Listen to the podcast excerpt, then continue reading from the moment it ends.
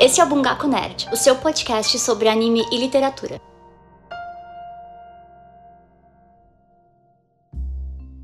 E aí, esse é o Bungaku Nerd, o seu podcast sobre anime e literatura, e o episódio de hoje vai ser sobre Ryunosuke Akutagawa e Rashomon.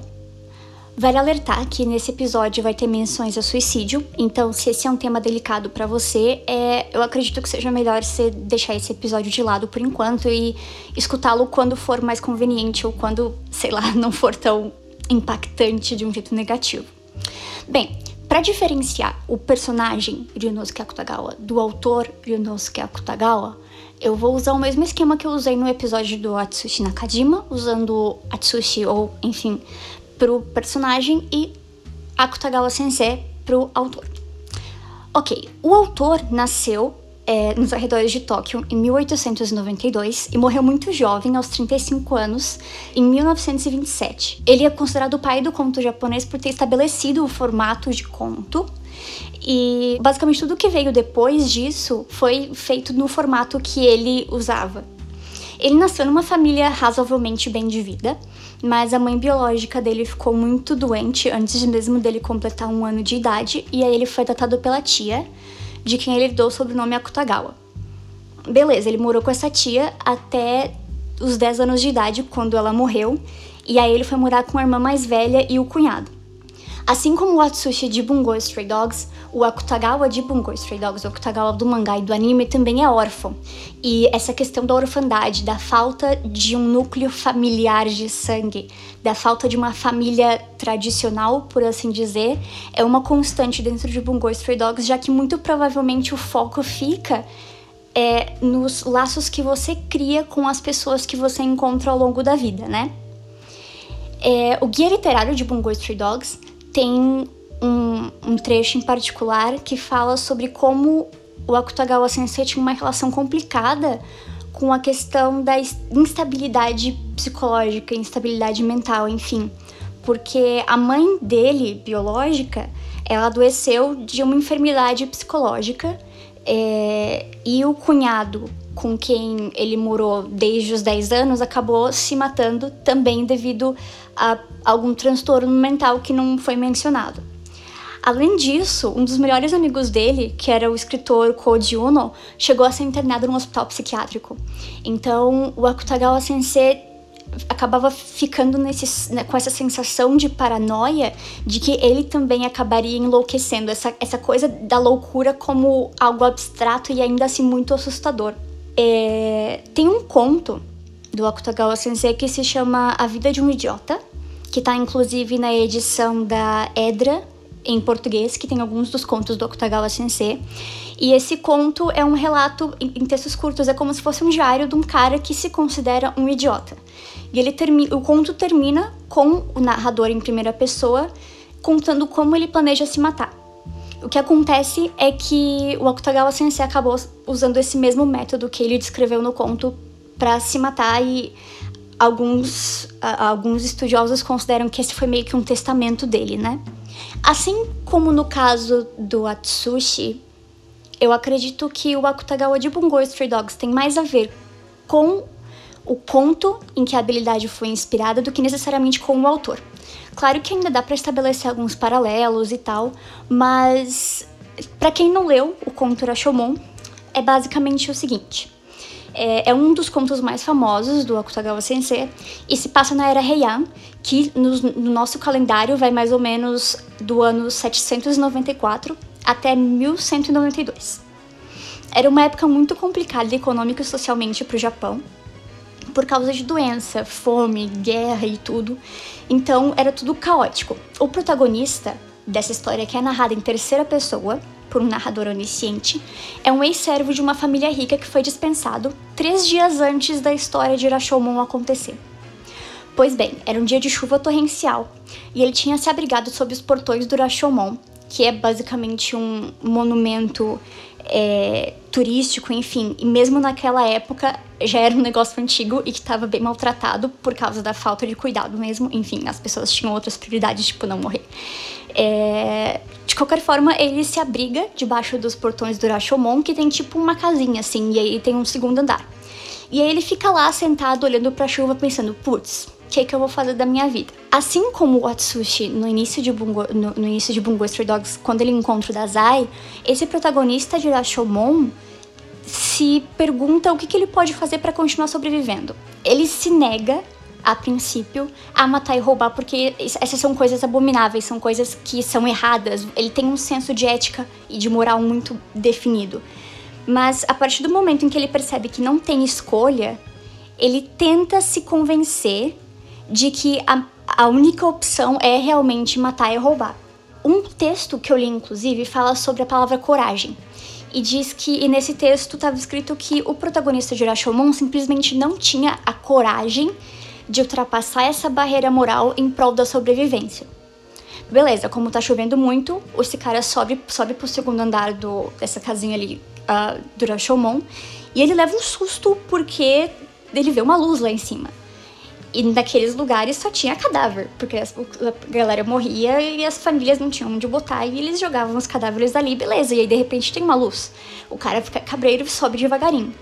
E aí, por causa de uma vela fincada na fenda entre duas tábuas no chão, ele percebe que tem um quarto, tem um aposento, tem, é, é, tem um cômodo cheio de cadáveres espalhados e tem uma coisa se mexendo dentro daquela sala. Obviamente o cara ficou morrendo de medo, mas quando ele olhou mais de perto, ele percebeu que era uma velha, muito, muito, muito feia e suja, e que ela estava catando fio por fio o cabelo de um dos cadáveres, do cadáver de uma mulher. O cara fica abismado. Ele pensa como essa criatura tem coragem de cometer um ato tão vil contra um outro ser humano, por mais que fosse um cadáver, né? E aí ele derruba a velha no chão e ameaça ela de morte. Pergunta: o que, você tá fazendo? Isso é alguma coisa horrível. Porque até então ele ignora. Ele, ele, o, o cara ignora que até então ele mesmo estava considerando matar e roubar para sobreviver, sabe? Mas a partir do momento em que ele viu uma outra pessoa fazendo aquilo, pronto, já acabou. Não, isso é horrível, não, eu nunca faria isso tal. E aí a velha fala: Ah, eu tava arrancando o cabelo daquela mulher para fazer peruca e vender. E eu sei que ela não se importaria porque ela vendia pele seca de enguia como se fosse peixe para os soldados. E ela também vivia de trambique, eu sei que ela não se importaria de saber que eu tô arrancando o cabelo dela para sobreviver. É, é isso ou eu morro de fome. E aí o cara tem uma mudança. Ele, de repente, é como se ligasse um interruptorzinho na cabeça dele. Tipo, ah, beleza, então se ela pode, eu também posso. E apesar de ter julgado a velha assim que ele entrou, ele mudou completamente de ideia, arrancou as roupas da velha e saiu correndo. Porque, seguindo a lógica da velha, já que ela também estava vivendo de trambique, já que ela também ultrapassou esses limites morais e éticos, ela não se importaria se ele ultrapassasse esses limites também. E aí a história termina com a velha espiando por, espiando a, pela escada e o cara sumiu na noite chuvosa e nunca mais foi visto. Bem, é, o que tem em comum entre o poder do Akutagawa de Bungo Stray Dogs, Rashomon, e o conto é principalmente o fato de o protagonista e o Akutagawa, no caso, precisarem sobreviver em meio à pobreza extrema. Acho que esse é o ponto em comum. Tem uma light novel de um universo alternativo que inclusive vai ganhar filme em live action que se chama Beast. Inclusive tá saindo um mangá também. Beast cobra a história do Akutagawa numa hipótese de que num universo paralelo ele faria parte da agência. Beleza, é, só que esse início fala de como o Akutagawa vivia na, é, é em Suribati, é, no subúrbio, né, na, na favela. E de como a única coisa que ele tinha para se proteger era essa habilidade que fazia com que ele conseguisse transformar a manga da blusa numa lâmina. Então, desde muito cedo, ele aprendeu que é matar ou morrer, porque os adultos achavam que ah, é um grupo de crianças, então eles vão ser fáceis de derrotar. É, eles precisavam lutar por comida, eles precisavam literalmente fazer de tudo para poder sobreviver. Então, eu acredito que o ponto do poder do Akutagawa, assim como a questão do protagonista de Rashomon, é justamente a necessidade de sobrevivência. Ao contrário do protagonista de Rashomon, que hesitou mais de uma vez antes de tomar essa decisão de é, ultrapassar quaisquer limites éticos ou morais, o Akutagawa de Bungo Street Dogs aprendeu desde muito cedo que não existe isso. que existem aqueles que matam e existem aqueles que morrem. E para proteger a própria irmã e as outras crianças com quem eles viviam nas ruas de Suribati, ele precisava matar. Dá para fazer até uma relação entre a questão da roupa, sei lá, o cara roubou as roupas da velha, o Akutagawa maneja a barra da própria roupa tal, mas talvez isso seja isso tenha mais a ver com a questão de, de que o Akutagawa não tinha outra opção. É, tem uma série de teorias sobre uh, como as habilidades surgem, se elas surgem, se você consegue passar para outras pessoas, enfim. Mas uma das teorias é a de que a habilidade se desenvolve sei lá, a pessoa tem como se fosse um gene mutante, ela tem aquela predisposição, e aí, dependendo de como aquela pessoa vive, aquela mutação, a habilidade vai se desenvolver de uma forma X. Então, o Akutagawa vivia doente porque ele morava na rua, então ele não tinha força física. Ele não tinha resistência, então ele precisava de algo que fizesse com que ele tivesse certa vantagem. A única coisa que ele tinha, literalmente, era a roupa do corpo. Então é muito provável que ele tenha feito com que a habilidade se concentrasse naquilo que ele tinha, que era a roupa do corpo. Então, no princípio, ele conseguia fazer essa lâmina com a manga da, da com a manga da blusa, enfim, e ele usava isso para proteger.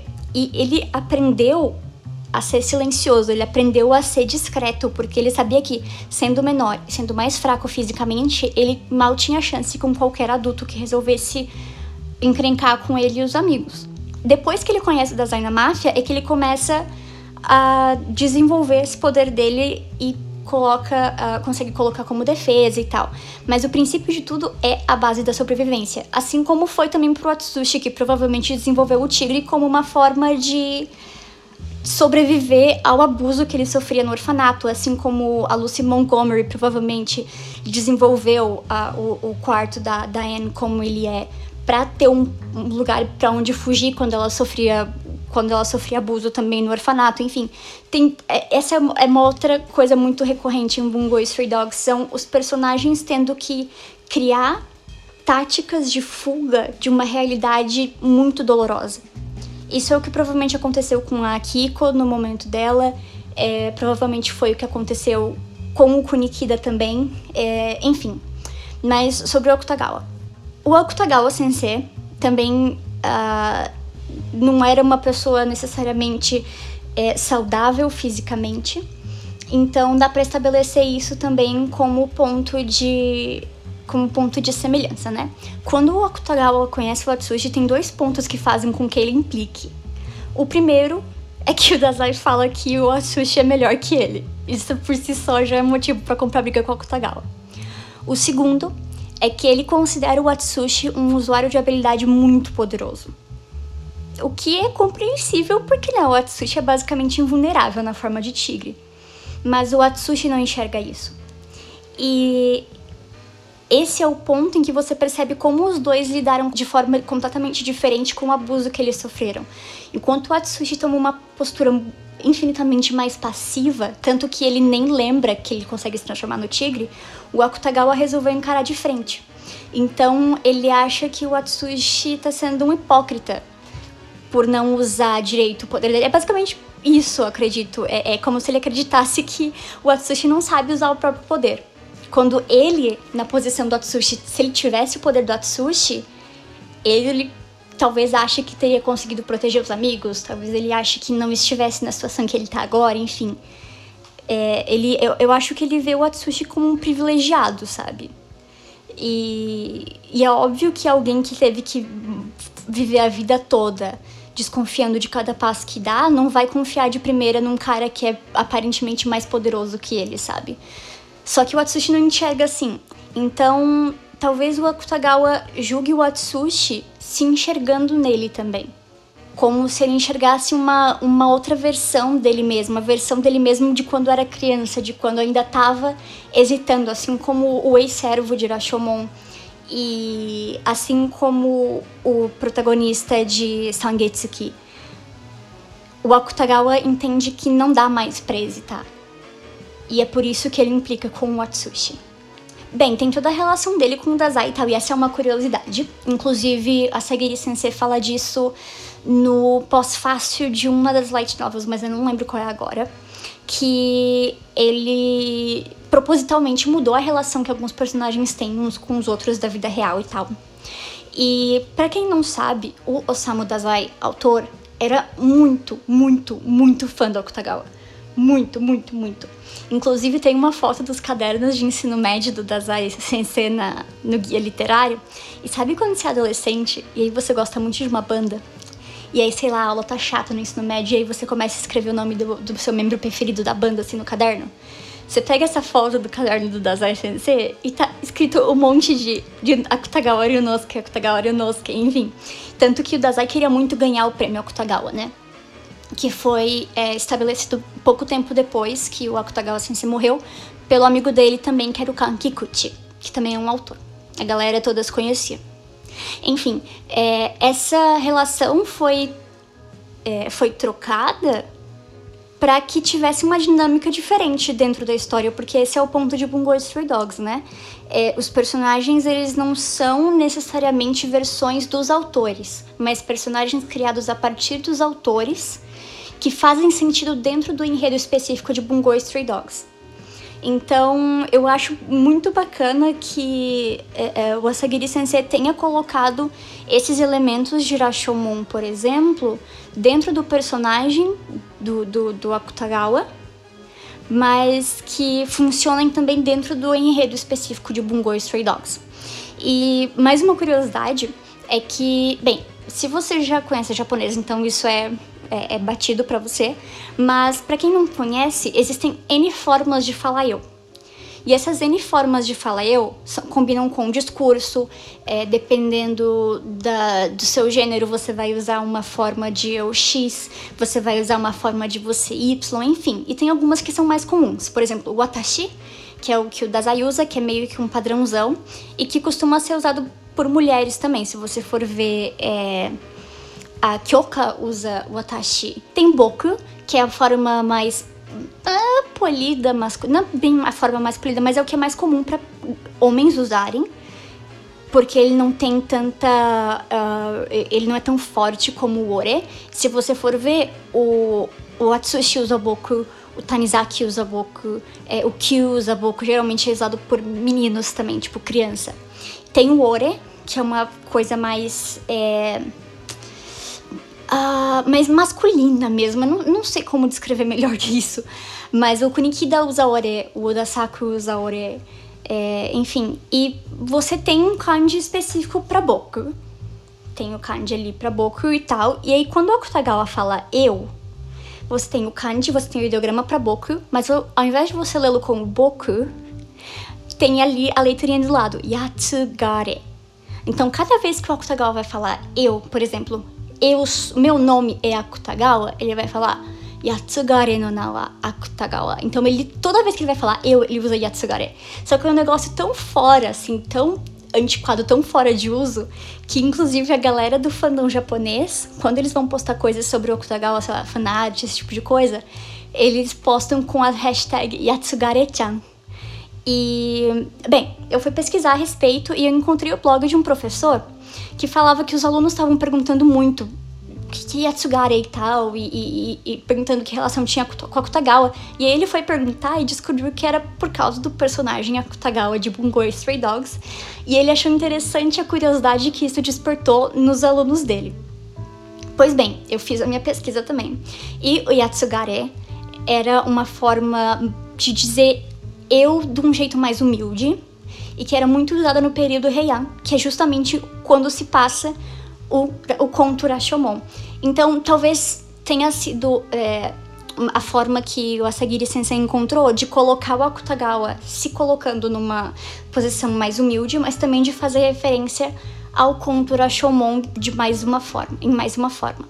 Se você ficou interessado, se deu vontade de ler os contos do Akutagawa, tá aqui uma boa notícia, porque tem bastante conto da Akutagawa traduzido para o português brasileiro e lançado em livro mesmo. Tem a edição de bolso, que é um tantinho mais antiga, pela editora Edra, que ficou com o título Rashomon e outros contos. Você encontra facinho pela internet, é um livro bem tranquilo de você carregar na bolsa, por exemplo, e tem contos como Rashomon e um do Bosque, que eu não lembro o nome agora, mas que é um dos mais conhecidos. É bem tranquilo de encontrar na internet. É, em último caso, dá para procurar no Estante Virtual, que é um site que é basicamente um uma colaboração de sebos do Brasil inteiro, então você bota lá o nome e compra ele usado por um preço mais bacana, mas ele vem mó bonitinho. Um pouquinho mais recente tem a edição da Estação Liberdade, que ficou com o título de Capa e o Levante Imaginário. As duas edições têm contos diferentes, então eu acho que é um investimento bem bacana ter as duas para você poder ler mais coisas do Akutagawa Sensei mesmo e quem sabe entender por que, que ele é tão importante ainda hoje em dia dentro do contexto literário japonês. Esse episódio acaba por aqui então. É, eu vejo vocês no próximo e muito obrigada pelo apoio. Até mais.